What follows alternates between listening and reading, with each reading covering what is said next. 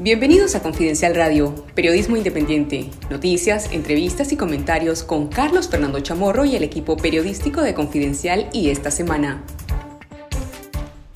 Hola, bienvenidos a una nueva edición de Confidencial Radio. Aquí estamos con lo mejor del periodismo independiente de Confidencial y esta semana.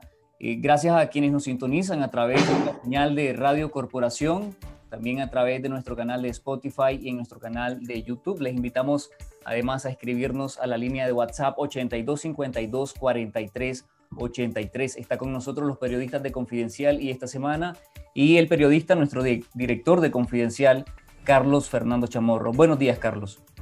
Buenos días, Elmer. Un saludo a toda nuestra audiencia en Radio Corporación, en Confidencial Radio y también a quienes nos sintonizan en Spotify y en las redes sociales, en Facebook y en YouTube. Aquí estamos con lo mejor del periodismo investigativo y narrativo de Confidencial y esta semana. Hoy vamos a hablar de los temas que están en el debate de la agenda pública a pocos días que se, que se culmine el plazo de inscripción de los candidatos presidenciales y a diputados para las elecciones del, 6, del 7 de noviembre.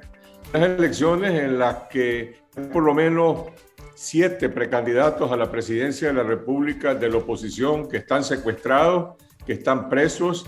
Hay más de 20 líderes políticos y cívicos, incluyendo empresarios, periodistas, eh, blogueros, que están en la cárcel sin ningún motivo, sin ninguna base excepto eh, la intención de la dictadura de callar a la oposición, de callar el derecho del pueblo nicaragüense de expresarse en libertad.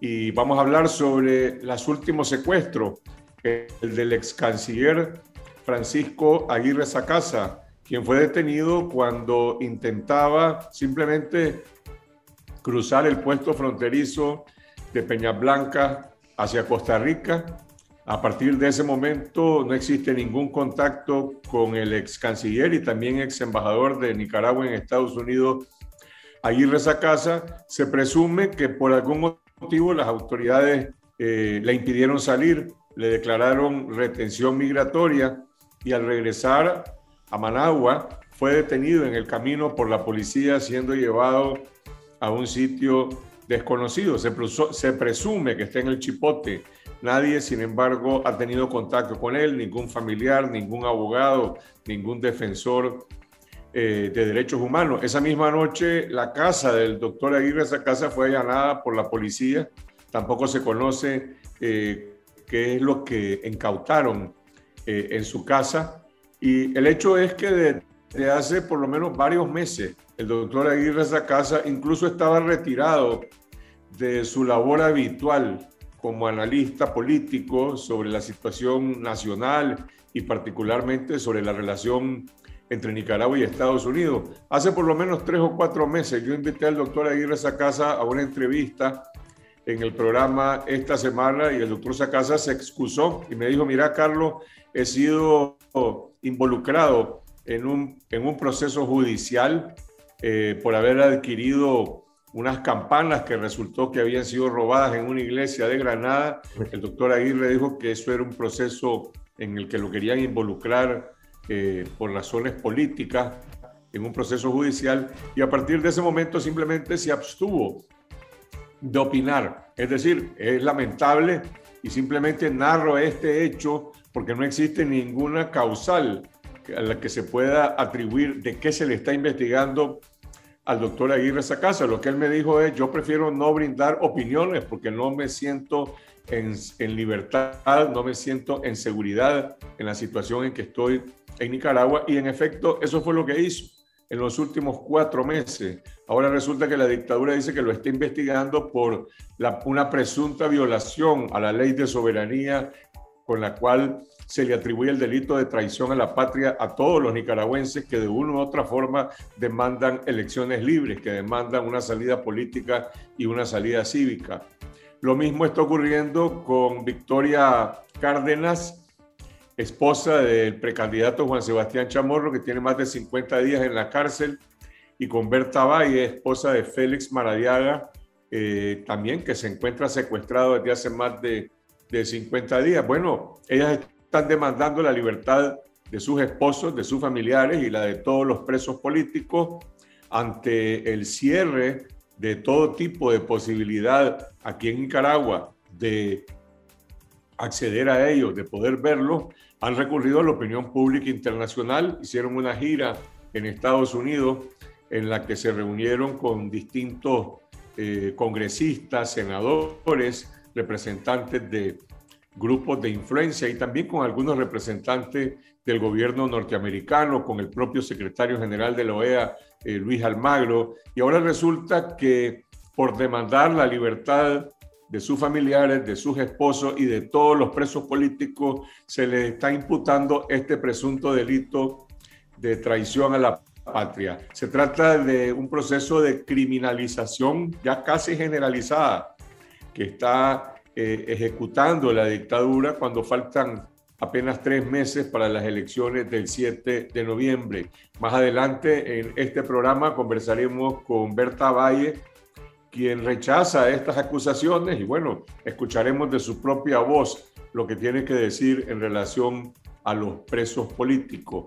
Y mientras se cierra el espacio electoral, el espacio de la competencia política, bueno, algunos partidos están procediendo a inscribir a sus candidatos a la presidencia y a diputados en las elecciones del 7 de noviembre. Además del Frente Sandinista, hay por lo menos otros siete partidos, incluyendo eh, varios partidos muy conocidos por su colaboracionismo con el FCLN en las últimas elecciones. Me refiero a las del 2016 y a las del 2017, el PLC, el PLI, el APRE, eh, Alianza Liberal Nicaragüense y también el Partido Ciudadanos por la Libertad, que en determinado momento en los últimos meses se proyectó como la casilla más segura de la oposición en competencia con el Partido de Restauración Democrática, el PRD.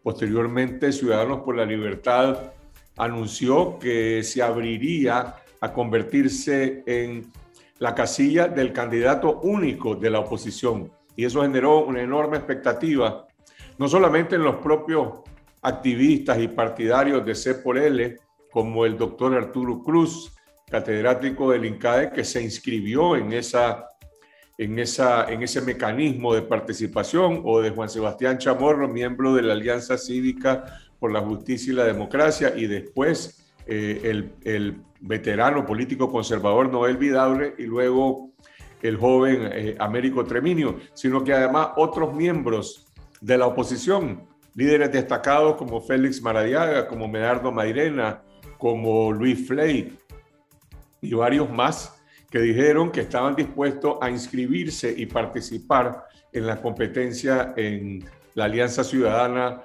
para seleccionar al candidato único de la oposición. Bueno, todos esos competidores hoy están presos, hoy están silenciados por una acción de la dictadura que prácticamente eh, señala que los principales líderes de la oposición, aquellos que de acuerdo a las encuestas tenían un mayor nivel de reconocimiento eh, de parte de la población, de opinión favorable e incluso de intención de voto, todos están presos. Y él, al final, excluyó a Américo Treminio, que estaba inscrito en su mecanismo, y ha señalado, ha escogido de manera unilateral al empresario ganadero eh, Óscar Sobalbarro, conocido como Rubén, en las filas de la contrarrevolución en los años 80, en la que jugó un papel destacado como líder militar de la resistencia nicaragüense. Rubén fue prácticamente en la etapa final de la guerra de la contra, el número dos de la resistencia nicaragüense después de Israel Galeano, quien fue quien suscribió el acuerdo final de entrega de las armas y posteriormente murió en un accidente. Bueno, Óscar Sobalbarro desde entonces se convirtió en un importante empresario ganadero, de hecho es el presidente de Expica y además el vicepresidente del partido eh, Ciudadanos por la Libertad. Hoy es el candidato a la presidencia eh, de C por L Anoche en el programa, esta, esta noche presentamos una entrevista amplia con Óscar Sobalbarro y prácticamente dice que él es un candidato sustituto, que está ahí porque el partido le pidió, dado que los otros precandidatos están presos. Óscar Sobalbarro dice que intentará unir a todos los demócratas en esta contienda. Y hay una pregunta clave que se le formuló ayer, y es qué pasará si, eh, como se proyecta en esta competencia desigual en la que el país está casa por cárcel y los principales líderes de la oposición están presos y todo pareciera indicar de que C por L está ahí en una competencia por el segundo lugar con el PLC. La pregunta clave es si usted pierde las elecciones y obtiene el segundo lugar, aceptará, se, aceptará el escaño de diputado regalado que surgió del pacto entre Arnoldo Alemán y, y Daniel Ortega. Y Óscar Sobalbarro dijo, no me quiero adelantar, no me quiero adelantar a los hechos. También dijo, hay rayas rojas y le preguntó eh, eh, esta noche, ¿y cuáles son esas rayas rojas? Y él dijo, no quiero hablar de cuáles son esas rayas rojas. Bueno, para la mayoría de la población hoy en el país, esas rayas rojas es el encarcelamiento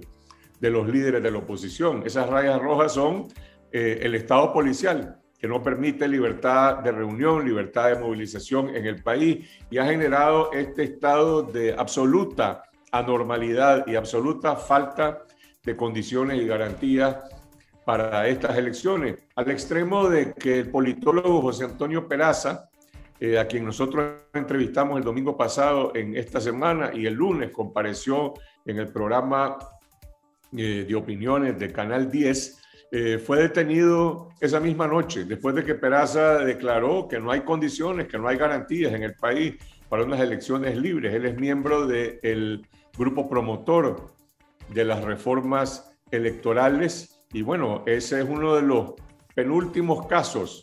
No sabemos quién está siendo detenido, perseguido, secuestrado en este momento en Nicaragua, que se encuentra desaparecido eh, en el Chipote. Esa es la situación que se está viviendo en el país. Vamos a hablar también sobre la controversia que se ha desatado entre los empresarios en las cámaras empresariales a partir de un comunicado que dio a conocer el pasado fin de semana el presidente del COSEP, Michael Healy, comunicado hablando de las elecciones en un país que no pareciera que se trata de Nicaragua, hablando del deber ser, de lo que deberían hacer los poderes del Estado, ese poder electoral que está controlado partidariamente por el Frente Sandinista o esos otros poderes del Estado en una elección en la que, como hemos simplemente descrito que todos los líderes de la oposición están presos, incluyendo el expresidente del COSEP, José Adán Aguirre, incluyendo un prominente líder del sector empresarial como es eh, el empresario Luis Rivas. Bueno, el COSEP no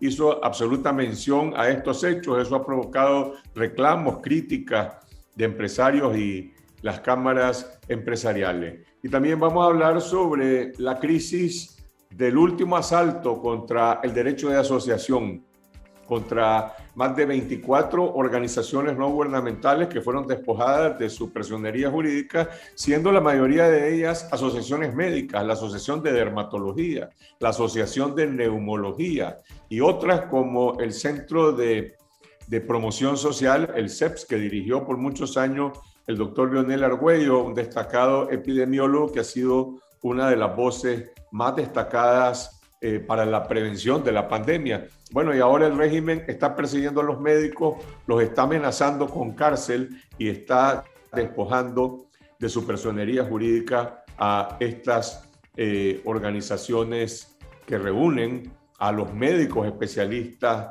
eh, del país. Esas son las condiciones en que se preparan los partidos políticos para inscribir formalmente a sus candidatos a la presidencia y candidatos a diputados, que en el caso de C por L sigue siendo una incógnita. ¿Quiénes son los candidatos a diputados? Ya renunciaron a esas postulaciones miembros del movimiento campesino, miembros de eh, la Alianza Universitaria aún y también miembros de la Unidad Médica Nicaragüense que eran aliados dentro de la Alianza Ciudadana. De manera que la pregunta es, los candidatos a diputados por C por L serán primordialmente miembros de ese partido, como es el propio candidato a la presidencia Oscar Sobalbarro. Esos son los hechos sobre los que conversaremos el día de hoy. Están con nosotros nuestros colegas Octavio Enrique, Cinti Regidor, Iván Olivares. Buenos días a todos.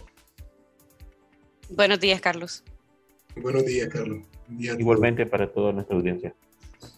Empecemos por la inscripción de la Alianza Ciudadana y la candidatura de Óscar Sobalbarro y la reina de belleza Berenice Quesada, eh, que se llevó a cabo el día de ayer. Eh, Cindy, ¿cuáles son las expectativas que ha generado esta decisión del partido C por L? ¿Qué reacciones ha generado? Eh, ¿Qué reacciones ha generado las propias declaraciones de Óscar Sobalbarro? Definitivamente sorpresa, mucha sorpresa incluso dentro de los miembros de la Alianza Ciudadanos por la Libertad. Hablábamos ayer con la doctora Asunción Moreno, que es miembro de la Alianza Cívica, parte de la Alianza Ciudadanos por la Libertad, y nos comentaba que los miembros de la Alianza Cívica estaban enterándose justo en la mañana al momento en que se hacía el anuncio oficial por parte del Partido Ciudadanos por la Libertad. En las redes sociales, mucha sorpresa, también mucho comentario, porque pues la figura de una Miss Nicaragua agua, eh, pues siempre genera mucho comentario de todo tipo, comentarios machistas, eh, muchos comentarios también de algunas personas que fueron parte de las protestas en abril y que sentían alguna especie de, decepción porque no es eh, la figura de Berenice Quesada parte de, de, lo que pasó en abril, al menos no una de las figuras protagonistas. Em, había también, por supuesto, partidarios de Ciudadanos por la Libertad que mostraron algún entusiasmo por esta fórmula porque pues incluye a una persona adulta como es Oscar Sobalbarro, ganadero, figura eh, de la contrarrevolución en los años 80, junto con una figura joven, que eso fue precisamente eh, una de las características que destacó Sobalbarro a la hora de hablar, porque él sugirió que fuera Berenice eh, quien le acompañara en, en esta fórmula presidencial. Lo que no dice Sobalbarro, y es algo que se conoce entre sectores vinculados a la Alianza Ciudadana y hacer por él es que sí hubo otras opciones, es decir, este partido le propuso antes que a esta reina de belleza, a otras eh, mujeres líderes profesionales, la candidatura de vicepresidente de esa fórmula presidencial. Entre ellas se ha mencionado a Kenia Gutiérrez del movimiento campesino, a algunas mujeres empresarias y vinculadas con algunos de los gremios empresariales, a la propia, eh, a la propia periodista eh, Aminta Ramírez, quien fue parte de otro movimiento fugazmente, pero que sí tenía aspiraciones políticas eh, y aparentemente no se conocen las razones, pero todas rechazaron esas, esas ofertas.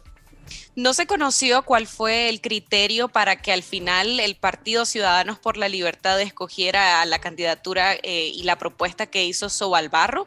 Eh, lo que han destacado básicamente es la popularidad, la juventud y eh, la sensibilidad social de esta candidata. no hay información, ni siquiera la tiene la Alianza Ciudadanos por la Libertad, que tuvo una reunión, el comité de enlace, un día antes de la presentación de la fórmula presidencial y pues tampoco sabían cuál fue el método de escogencia. Finalmente lo que vemos es pues una decisión unilateral de Ciudadanos por la Libertad eh, que escoge primero a Sobalbarro como su candidato, que es su vicepresidente, y finalmente Sobalbarro sugiere a la figura de Berenice Quesada, que pues ayer dio un discurso en donde eh, se enfocaba en el tema eh, de la juventud, de un cambio, de libertad de expresión, de respeto y de ser ella misma y de aportar a través de las asistencias humanitarias. Ella tiene proyectos filántropos en, el rama de la ciudad de donde ella es, en el Caribe Sur. Ahora, eh, la mayor parte de la población nicaragüense está en los centros urbanos. Está en Managua, está en el Pacífico, en León, Chinandega, Matagalpa, Estelí, eh, Oriente.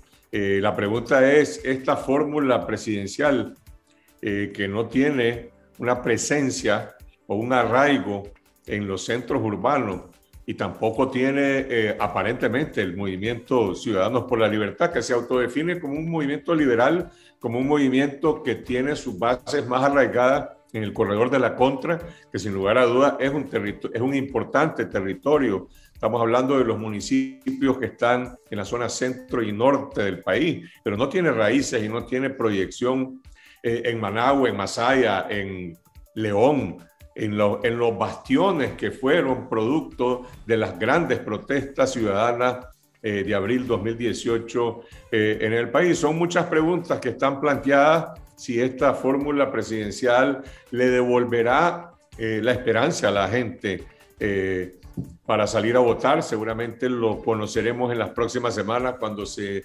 realicen algunas encuestas para medir cuál es el, el, entusiasmo que genera esta fórmula. Por el otro lado, está claro que el PLC escogerá también a un empresario del transporte eh, fluvial de la isla de Ometepe, a Milton Arce. A Milton Arce hay que recordar que fue confiscado, fue reprimido por decisiones del régimen, de la alcaldía de Managua primero, luego del Ministerio de Transporte y la Construcción, le destruyeron un hotel que estaba construyendo en, en Moyogalpa, en la isla de Ometepe. Evidentemente hay, hay muchas preguntas en relación con si, cómo Milton Arcia finalmente resolvió esta, esta digamos, este, este, reclamo que tenía frente a la dictadura, pero lo cierto es que hubo arreglo interno en el PLC. No sé si ustedes conocen eh, cómo se llegó a la selección de Milton Arcia en el PLC y que eh, Miguel Rosales, que unos días antes prácticamente se había proclamado como el ganador de una supuesta contienda interna en el PLC, salió declinando su candidatura para ofrecérsela a Milton Arce. No se conoce cuál fue el método de escogencia de este candidato. Él eh, surgió Arcia hace tal vez algunos meses eh, diciendo que aspiraba a ser el candidato por parte del PLC eh, y de alguna manera como que desacreditó a, los demás miembros de, la oposición. Él se, llama y se autodenomina opositor y luego descalifica, ¿verdad?, a los opositores que surgieron eh, de abril, por ejemplo, como de la UNAV o de la Alianza Cívica. Eh, y pues hasta ahora no se conoce, lo que parece es que hay una especie de una suerte de, dazo que es, digamos, parte de lo que se acostumbra en el Partido Liberal Constitucionalista, que por muchos años pues estuvo bajo el mando del expresidente Arnoldo Alemán y de su esposa María Fernanda Flores. Octavio, mientras tanto, eh, esta lista de precandidatos de la oposición, Cristiana Chamorro, Arturo Cruz, Félix Maradiaga, Juan Sebastián Chamorro, Medardo Madirena, Miguel Mora, eh, están en la cárcel, algunos desde hace más de 50, 60 días, eh, casi todos están completamente desaparecidos. Hay otros que están en el exilio, como Luis Flay y la propia doctora María Asunción Morena, que, Moreno, que intentaba ser candidata presidencial. Mi hermano Pedro Joaquín Chamorro, que no es precandidato, pero que también estuvo en ese proceso interno de selección de él antes que Óscar Sobalbarro, están presos. La pregunta es qué impacto tiene este secuestro generalizado masivo de los líderes de la oposición en el proceso político electoral que tienen que inscribirse en los próximos días.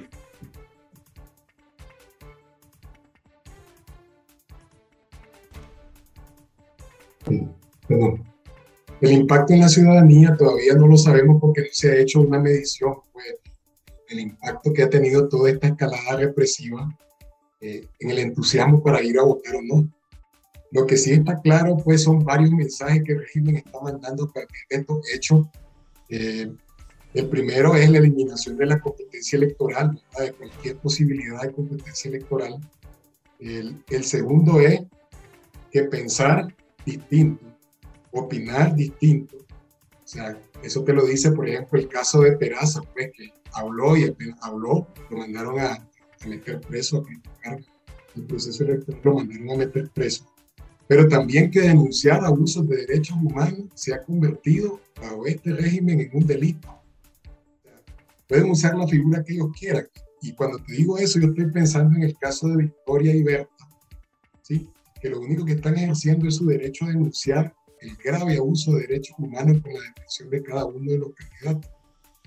Entonces, lo que vos tenés es una elección que por los propios hechos y abusos de Ortega está legitimada.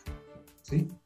está legitimada. ¿Qué impacto puede tener en la ciudadanía? Todavía no lo sabemos. Pues yo, yo siento mucho desánimo. Está preso también el comentarista político Jaime Arellano, eh, el precandidato presidencial no olvidable, que estaba inscrito en la fórmula de, eh, de C por L. Está preso también por opinar nuestro colega Miguel Mendoza, periodista deportivo y bloguero. Eh, eh, todo esto está causando una situación de temor en el país, una situación de, por el impacto que tienen también no solo la gente que está secuestrada, sino las amenazas contra aquellos que han sido citados a la fiscalía y particularmente de manera más reciente los médicos, los, los, los principales, digamos, voceros cívicos del esfuerzo nacional por la prevención de la COVID-19, ahora resulta que también esto se ha convertido en, un crimen. Elmer.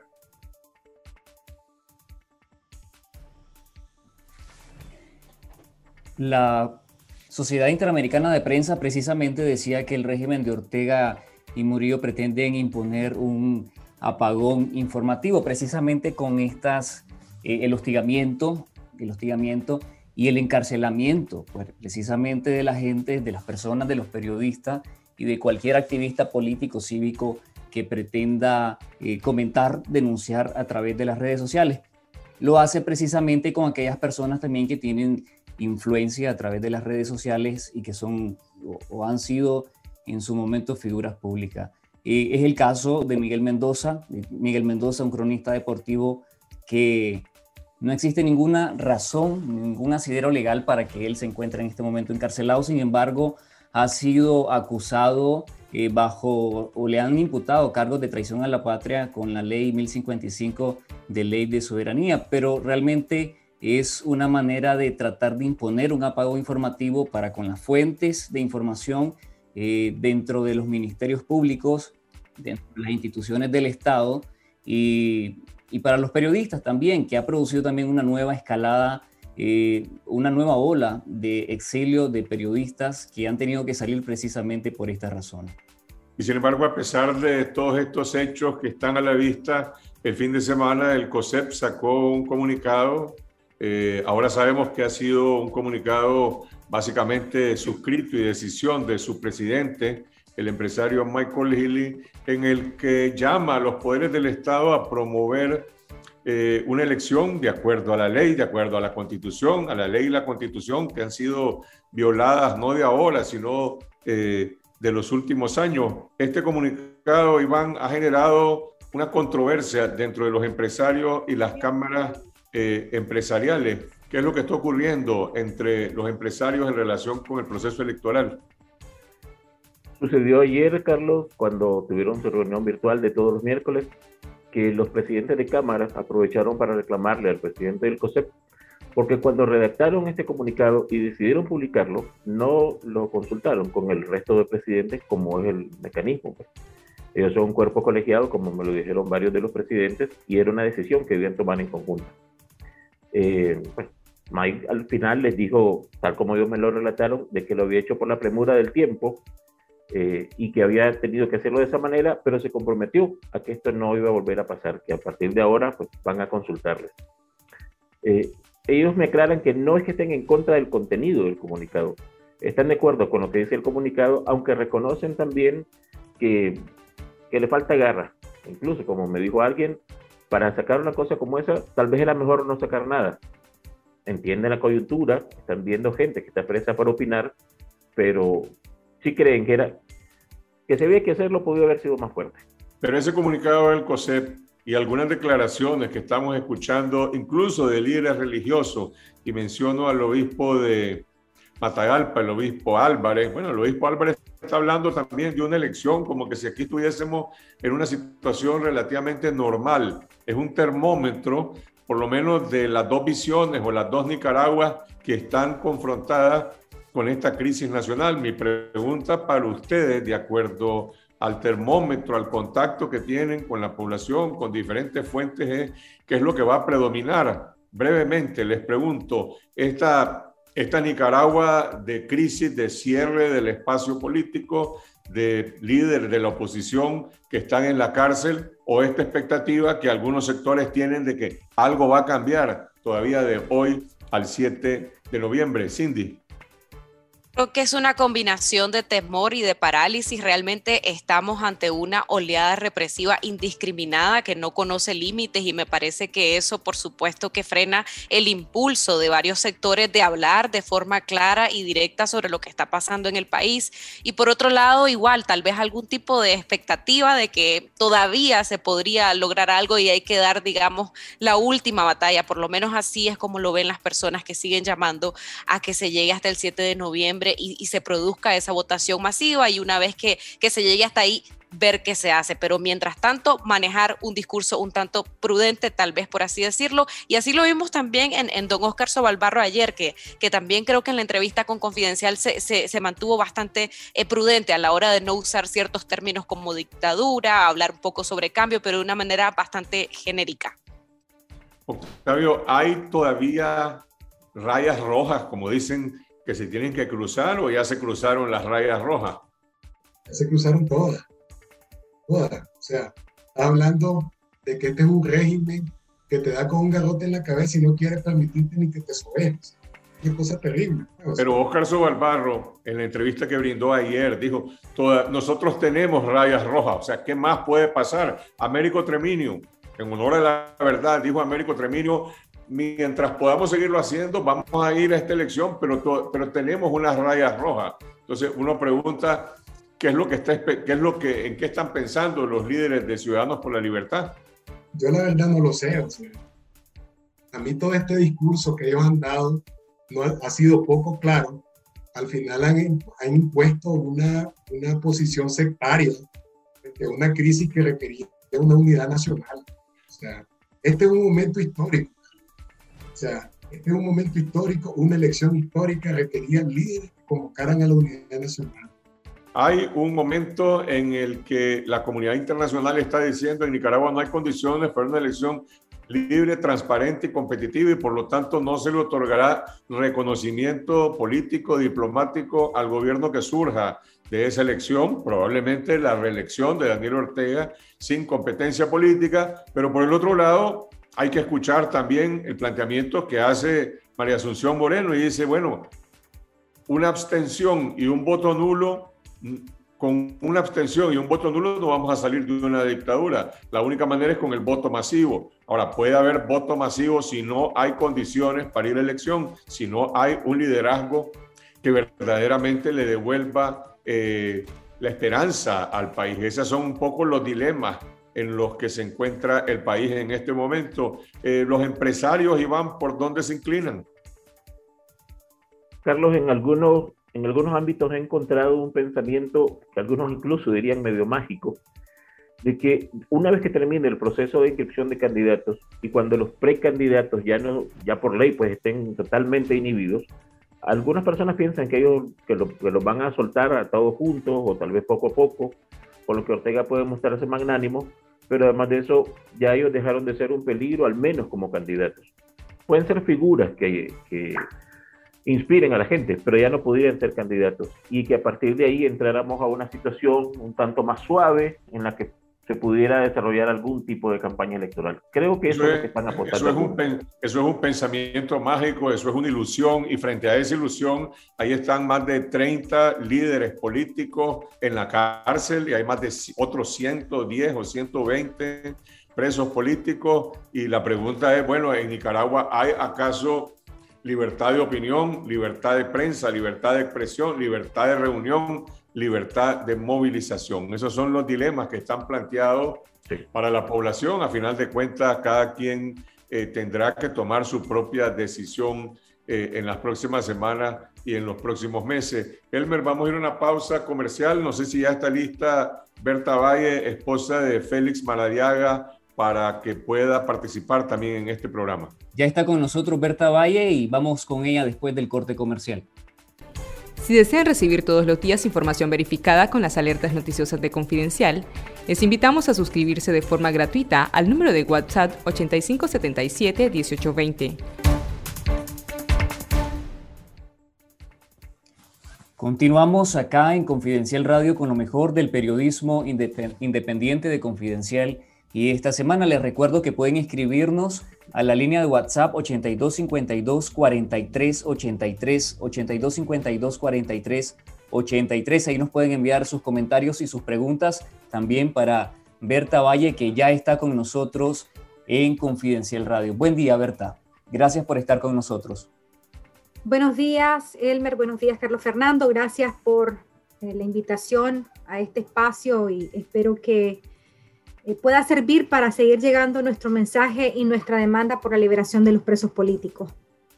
Berta, antes de conocer tu reacción a esta supuesta investigación que anuncia en tu contra y en contra de Victoria Cárdenas, eh, la Fiscalía por presunta violación a la ley 155 con la que se le atribuye pues a todos los ciudadanos el presunto delito de traición a la patria. Primero, conoce algo sobre, al día de hoy, sobre la situación de Félix, sobre la situación de Juan Sebastián Chamorro, que fue capturado con el mismo día eh, que él y de otros presos políticos. Hasta la fecha, hoy se cumplen 51 días y no sabemos nada acerca del estado de Félix, de Juan Sebastián y de los demás secuestrados o desaparecidos. Y, decimos desaparecidos porque ni su familia en Nicaragua ni sus abogados han podido acceder a él, no han podido hablar con él, no lo han podido ver. Realmente no tenemos ningún tipo de, de información oficial, incluso no tenemos acceso a su expediente judicial eh, y es una situación bien desesperante para nosotros y para todas las familias de, los presos políticos, no solamente de los 30, 31 personas que recientemente fueron eh, secuestradas, sino también de las 120 familias que han estado desde hace más de tres años en algunos de los casos eh, pidiendo la liberación de sus seres queridos. ¿Qué reacción tenés sobre la investigación que anuncia eh, la fiscalía, eh, que prácticamente asoma ya alguna suerte de incriminación, incluso de condena, con, si, si, si por eso sacamos un poco el, el, ejemplo de lo que ha ocurrido con otros casos de personas que dice la fiscalía que están siendo investigadas por violar la ley 155. Fíjate que desde, muchos años, o sea, desde, desde, digamos, los últimos tres años, eh, siempre había esta sensación de que podía pasar algo hoy en, lo personal, ¿verdad? Que podía estar implicada en algo de esta manera, como lo han hecho recientemente, pero no deja de sorprenderme y de entristecerme también, Carlos Fernando, de darte cuenta de cómo el régimen es capaz de violentar cualquier derecho humano, eh, cómo es capaz de condenarlo a uno por el simple hecho de demandar respeto a la vida de, mi esposo y del resto de los presos políticos. Eh, y me indigna mucho porque eh, lo único que hicimos nosotras, tanto Victoria como yo, fue ir a, Washington a hablar con la administración del presidente Biden, eh, con otros embajadores de otros países, con organismos multinacionales, con sociedad civil, con centros de pensamiento, para exponer lo que estamos viviendo, para contar nuestras historias y para pedir auxilio de, de, poder tener respaldo para la liberación de nuestros esposos y del resto de los presos políticos. yo creo que esto es una muestra de que Daniel Ortega y el régimen eh, está completamente débil y sus acciones demuestran que están tratando de hacer todo lo posible para seguir en el poder. Ahora, en esos contactos que tuviste con representantes diplomáticos, eh, representantes del Congreso y representantes también de otros centros de pensamiento y de influencia, es, hay un intercambio en relación con la demanda de liberación de los presos y por otro lado la demanda y presiones que estos sectores están planteando pues a través de diferentes canales para el gobierno eh, de Nicaragua. Eh, a final de cuentas estamos frente a un reclamo de tipo humanitario, político, elemental sobre distintos derechos. El gobierno considera que eso es un acto eh, contrario a la soberanía nacional.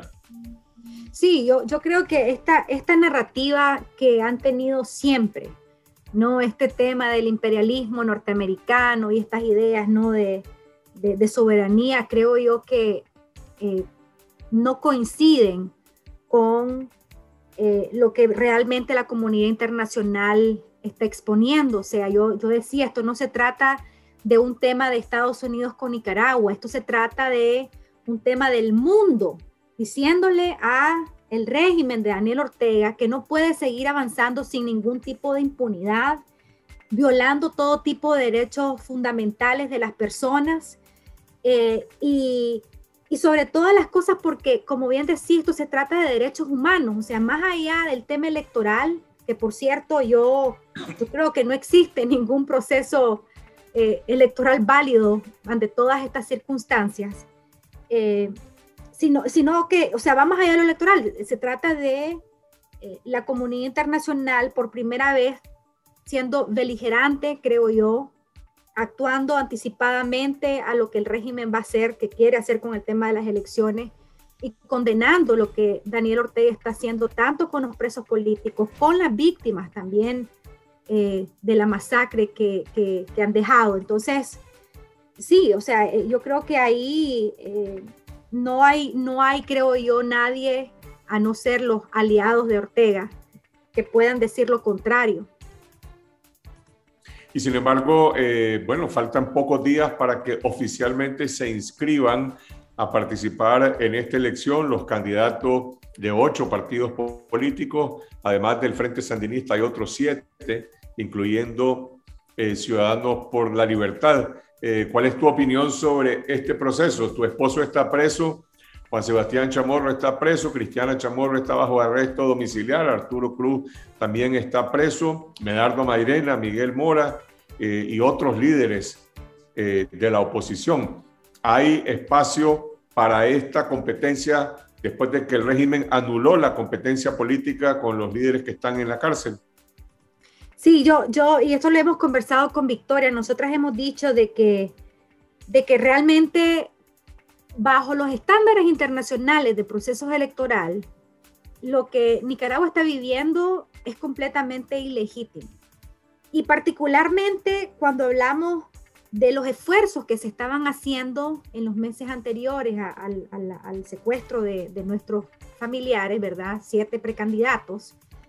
Eh, que se estaba tratando, ¿no? De, buscar la forma de hacer una oposición unificada con un candidato único. Recordemos que hubo una carta pública que los candidatos, digo, los, de mayor relevancia este, en, en, relación a las encuestas y la opinión pública habían firmado para comprometerse a respaldar al que el pueblo nicaragüense diera eh, el mayor respaldo, valga la redundancia, o sea, dado todas estas condiciones, pensar en, elecciones eh, donde ni siquiera se está considerando respetar la demanda popular o la preferencia de la ciudadanía.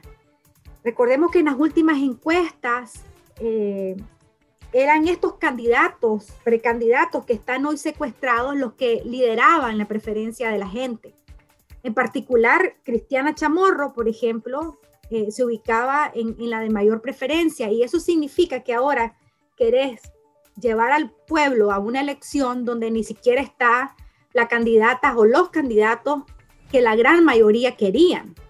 Eh, además de eso, eh, condiciones mínimas que se pedían como la liberación de los presos políticos, como la, reforma del Consejo Supremo Electoral, eh, el tema de la observación internacional y nacional. Entonces, en realidad, yo no veo eh, cómo es posible que vamos a ir a una elección cuando tenés a esos precandidatos presos y, donde al final sabemos que el resultado va a ser eh, que Daniel Ortega se vuelve a robar las elecciones para tratar de legitimar un gobierno que no tiene sentido, pues.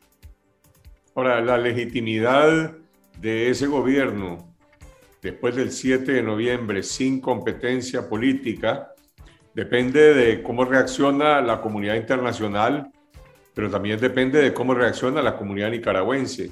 Y en el país hay una situación de temor, hay una situación de resignación de algunos sectores y algunos incluso tienen la esperanza de decir, bueno, vamos a ver si una vez que se inscriban los candidatos, una vez que estén oficialmente inscritos, se produce algún cambio y al final de cuentas la gente puede eh, salir a votar eh, el 7 de noviembre.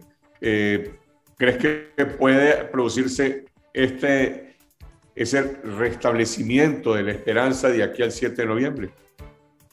Han habido, hay, hay voces, ¿no? Que, que, están tratando de imponer o, o, de promover esta idea de que si todos votamos masivamente vamos a lograr derrotar a Daniel Ortega. Y ojo con esto, o sea, mi esposo, o sea, Félix siempre insistía que la vía electoral era una salida viable en términos de que era pacífico, de que era democrático.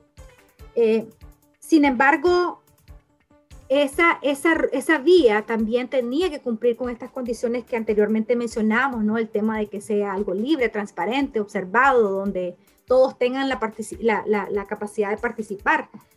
Ahora, pensar, pensar en, que, en que la gente va a salir a votar cuando tenés paramilitares en las en las calles, ¿verdad? Cuando tenés la policía reprimiendo, eh, yo lo veo pues muy complicado. Además, según los reportes que hubo de, después del proceso de verificación, también nos dimos cuenta que esas, hay anomalías ¿no? en el tema de, de, de la distribución de las juntas receptoras de votos y he escuchado testimonios de personas diciendo de que ahora la junta de receptora que le corresponde va a estar a casi una hora de distancia de sus casas, por ejemplo.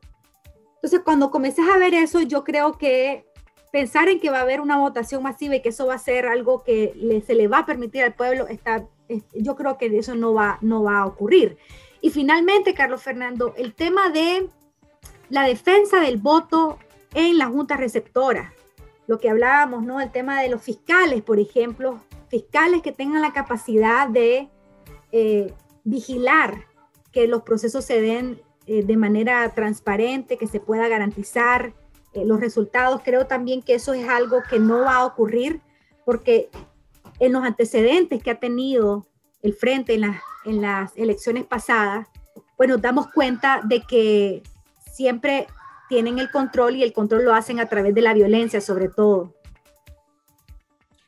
La última vez que conversamos a través de esta aplicación de Zoom, que creo que fue el viernes pasado, hablamos de la situación de Félix y Juan Sebastián y de los otros presos políticos. Desde ese día al día de hoy, además están secuestrados, desaparecidos el ex canciller Francisco Aguirre Sacasa, el politólogo José Antonio Peraza y también el precandidato Noel Vidaure, que fue capturado el sábado, si mal no recuerdo, y el comentarista político eh, Jaime Arellano, es decir, son cuatro personas más.